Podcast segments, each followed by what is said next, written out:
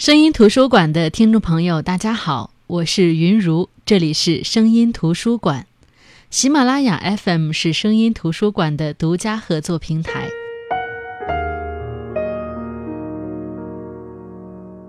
我在湖南待了快十年了，气候、口味都从最初的我能吐槽三天三夜，到现在能平和的适应和接受。唯一忘不了的就是当初去湖南各地采访的时候，被叽里咕噜咕噜呱啦的方言支配的恐惧。十里不同音，百里不同俗，这句话来形容湖南各地真的是一点错都没有。虽然现在交通便利，但坊间一直流传着一句话，说湖南近十年修的路比过去三十多年都多。这也从侧面证明了湖南之前的交通是有多么不便利。的确。因这里多山，交通自古不发达，人们的交流和来往便没有那么的频繁。聚居在一处的人们不经常和外界发生关联，于是就有了自己所谓的圈层。这个圈层可以加上引号，形成了独特的语言和文化。而我们今天分享的图书就是一本讲方言的书，来自韩少功的《马桥词典》。关于《马桥词典》。我觉得很难将它定义为词典这种形式，但又不能把它完全脱离词典的范围。就像这本书的书名所暗示的那样，材料是以字典的形式组织起来，读者既可以从词条当中看到当地历史的变迁，也可以看到马桥这个地方马桥人身上的传统烙印。这本书的故事是以叙事着下乡当知青的年代为主体，向上追溯到各个历史时期的生活片段，向下也延伸到改革开放以后，着重讲的是七十年代马桥乡的各色人物与风俗情景。但是这些故事里的文学性被包容在词典的叙事形式里面。作者首先用完整的艺术构思为我们提供了一个马桥王国。将这里的历史、地理、风俗、物产、传说、人物等等，都用马桥土语为符号，汇编成了一部名副其实的乡土词典。然后叙事者才以词典编撰者与当年插队知青的身份，对这些词条一一做出诠释，引申出了一个个文学性的故事。有人说马桥词典开创了一个新的文学形式，也有人予以抨击。对此，作者韩少功自有一套看法。他说。最好说耳目一旧，因为这本书的文体也可以说十分旧，至少可以旧到古代笔记小说那里去。古代笔记小说都是这样的：一段趣事，一个人物，一则风俗的记录，一个词语的考究，可长可短，东拼西凑，有点像《清明上河图》的散点透视，没有西方小说那种焦点透视，没有主导性的情节和严密的因果逻辑关系。的确，《马桥词典》这本书收录了一个虚构的湖南岳阳的村庄马桥镇的一百一十五个词条。这些词汇当中，部分也是作者所虚构的，比如“晕街”。不过，虽然是无中生有，但是作者却说，这种虚构得有一定的现实生活依据，也得大体上符合语言学规律，否则读者就难以接受。晕街这个词和我们平常所说的晕车、晕船是类似的，在这里听起来之所以让人感到陌生，是因为这是独属于马桥人的病。作者还给我们煞有其事地介绍了这种病的病症，说只在街市里发生，伴有面色发青、耳目昏花、食欲不振、失眠多梦、乏力、气虚、胸闷、发烧、脉乱、呕泻等等。妇女患此病更有月经不调和产后缺奶的情况。马桥人晕街的具体表现便是他们不需要汽车，甚至路过加油站都要远远的绕道。对待城市，他们采取长久的规避态度。但是如果马桥真的有如此怪病，那为什么马桥的动物却都安然无恙呢？作者在这里其实也挺调皮的，他把自己的女儿作为一个实验对象。比如，他第一次带女儿去坐车，女儿活蹦乱跳，毫无不适。可是，当他给女儿预告说下一次坐车可能会晕车时，他却果然出现了晕车的症状。人们常说语言具有魅力，却从来不思考语言的魔力。在马桥，作者便因为“晕阶”一词，发现了语言可以做到一语成谶、众口铄金、无中生有，造出一个又一个的事实奇迹。马桥人对于好吃的东西都喜欢用甜来形容，这与我们平常的语言习惯大为不同。当时我也挺纳闷的，难道说在马桥人的语言系统当中，形容食物的味道是一件如此困难的事情吗？在这本书当中，作者没有给我们答案，他只是长久的和马桥人在一起生活着，并且愿意去理解他们的语言习惯。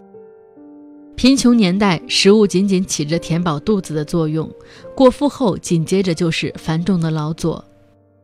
于是，作者替马桥人反问道：“究竟那些精细的、风繁的、准确的废话，对于我而言又有什么意义呢？”作者有马桥人这一语言习惯，还联想到一些讲英语的外国人，对于一切有刺激的味道，往往也就是用 hot 这个词一下就完事儿了。或许正如作者所猜测的那样，他们都曾经有过饥不择食、饥不变味的历史。可是谁又能说谁的那一套才是尊重食物的呢？毕竟美食品尝家和填饱肚子的人对食物的评判本就是两种话语体系。这里我们能够感受到，作者对于不同的话语体系，他其实是愿意去思考背后的东西的，并且给予了自己充分的尊重。当然，作者在这里还是阐述了他一些自己的思考。他说：“一个‘田’字，暴露了马桥人饮食方面的盲感，标定了他们在这个方面的知识边界。只要细心体察一下，每个人其实都有各种各样的盲感区位，就像人们常说的。”有些人具有抽象思维，有些人具有形象思维，各有擅长，自然也有短板。有人就由此戏言说，女性同胞们就不要再因为口红色号去吐槽男人们直男了，哪来那么多斩男色、姨妈色、豆沙、酒红色的？男性的视锥细胞假设是八位的图像传感器，那么女性的就是十六位，本来就有天壤之别，这是生理层面的鸿沟，注定是无法互相理解的。埋怨一个直男不会区分口红颜色，就像埋怨大象没法像猎豹一样快，就像埋怨猴子不能像鲸鱼一样在水下憋气好几个小时，总是让人感到莫名其妙。无确切的科学依据，不过是个人联想，供看官玩味。诚然，语言是全人类所共同拥有的东西，虽然大家往往只着重于自己的语种，可是语言习惯有时恰巧有着共通之处。比如，人在英文里常翻译为 man，但是女人也还是拥有自己的 woman。而在马桥，女人的代名词却是小哥。作者对此写道：“英语只是表现了一些中性词或共性词在男性霸权下逐一陷落，还没有男性化到马桥语言的这种程度，女性词全面取消。女性话语权的旁落，似乎是随着男性劳动力的急需而愈演愈烈的。”男性在生理上相较女性有着天然的优势，而社会的发展恰恰需要这种生理上的优势。但我以为，在亚当和夏娃的神话故事当中，上帝既然没有只创造男性，就足以说明女性存在的价值，值得被同等对待。而在马乔这一话语习惯的浸染下，确实出现了一番畸形的景象，比如极少看见女人请例假离开水田，她们可以为赶场。送猪、帮工等等事情请假，但不会把假期留给自己的身体。我猜想，他们为了证明自己确实是小哥一类的男性角色，会必须消灭自己的例假。可是，女人就是女人，她在生理上的弱势应该被予以照顾，而不是连自己都被小哥这一外壳所蒙蔽。如水般柔软的身体，为什么要强行当做钢筋铁骨来驱使？马桥词典每一章都会以一个词条开始，但支撑作品的不是一个集中的故事和几位个性化的人物，而是一篇篇自称格局的散文和小说。书中出现的人物不多，但一个人物可能贯穿着几个故事。作者还蛮有意思的，好像不在意我们是不是记得这个人前面有没有出场，不刻意强调人物的出场，让我们觉得每一个角色都是那么熟悉，没有距离感。关于书中马明这个人物的介绍，作者说的还是比较详细的。他先从神仙府说起，这是一栋经久流传下来的破烂的房屋，而马明就是住在神仙府的四大金刚之一。四大金刚是马桥人对他们的戏称，实则是把他们看作几个从不做田的烂杆子。马明外表邋遢不堪，却偏爱古文，愿意享受钓鱼之乐，却不计较鱼是否上钩的俗乐，更鄙夷强行得鱼的恶俗做法。猪牛羊不屑食用，却青睐于存活在广大天地间的蝴蝶、螳螂和蚂蟥等生物。远离锄头、扁担一类的俗物，自然也不存在靠劳动获取食物的事情。村里组织人给神仙府送去谷子，可被硬气的马明所拒绝。他不仅不吃嗟来之食，也不喝村里的井水。一来他觉得他没有为村子里挑过水；二来他的肠胃也受不了用井水做出来的俗食。确切来说，神仙府的马明是马桥人眼里的怪人。他享受于自己的世界，从没有想过和外界产生联系。所以，当马明第一次让马桥人知道“科学”这个词的时候，科学就被马桥人烙上了马明的影子。科学仿佛和“懒”这一词也产生了必然的联系。马桥人对马明的不理解，也使他们对科学充满了偏见。他们不愿意听知青的建议。不愿意将柴晒干了再扛下山，而是仍要坚持耗费大量的体力来证明自己的勤劳。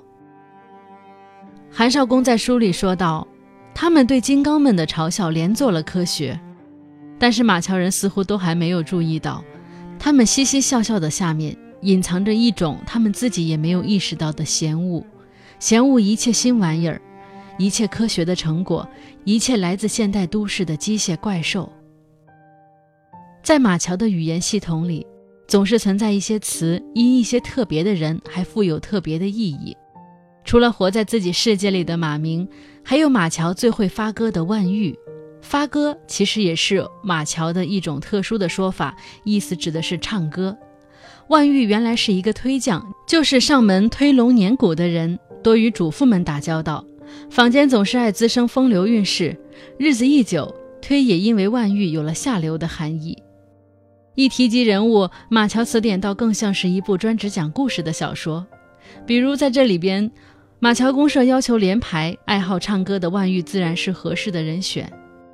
干部塞给万玉歌词，万玉却反问是否可以发叫叫歌，因为他认为下了田天天都是做这号鬼事，还拿上台来当歌发。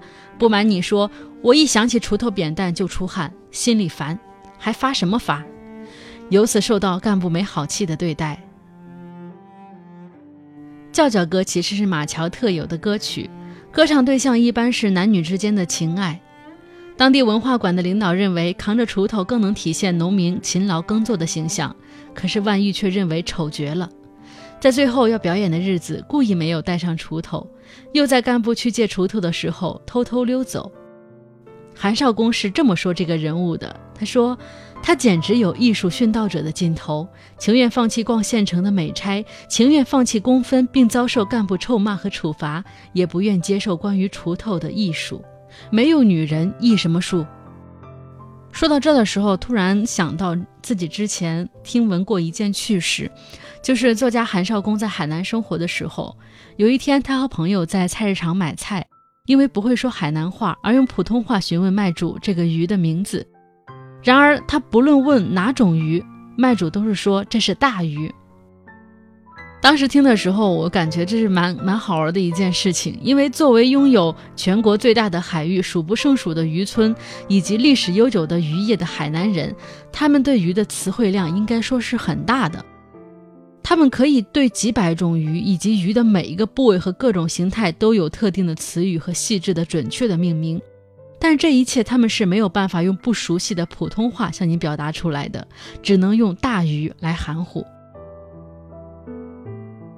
以前我以为方言是地域身份的界限，从来没有想过方言的魅力就在于这个地方的人用千百年的传承来守护着它，而它也深深地融进了每一个人的生命当中，也把这个区域上的人紧紧地联系在一起。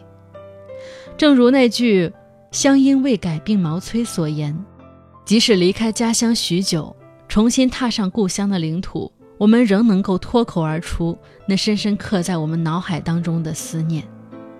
韩少功说：“词是有生命的东西，它们秘密繁殖，频频蜕变，聚散无常，沉浮不定，有迁移和混合，有疾病和遗传，有性格和情感，有兴旺，有衰竭，还有死亡。他们在特定的事情情境里度过或长或短的生命。近几年出现了不少保护方言的倡议，一些人会觉得普通话让人的交流会更加的方便，企图用更大的唾沫星子将对手淹死。可是推行普通话从来都不等同于消灭方言，积极于保护方言的汪涵也从来没有说过要丢掉普通话，用方言来主持。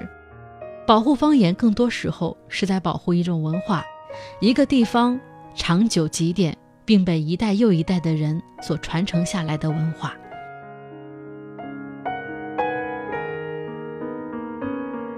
好的，这就是本期的声音图书馆。本期节目给大家分享的这本书是韩少功的《马桥词典》。韩少功在后记里这样提到，他说：“从严格的意义上说，所谓共同的语言，恐怕永远是人类的一个遥远目标。”如果我们不希望交流成为一种互相抵消和互相磨灭，我们就必须对交流保持警觉，在妥协中守护自己某种顽强的表达。这正是一种良性交流的前提。这也就意味着，人们在说话时，如果可能的话，每个人都需要一本自己特有的词典。或许这就是在阔别知青岁月多年以后。韩少功先生用拾起笔为马桥的人和事作传的原因。好的，我是云如，这里是声音图书馆，我们下期再见。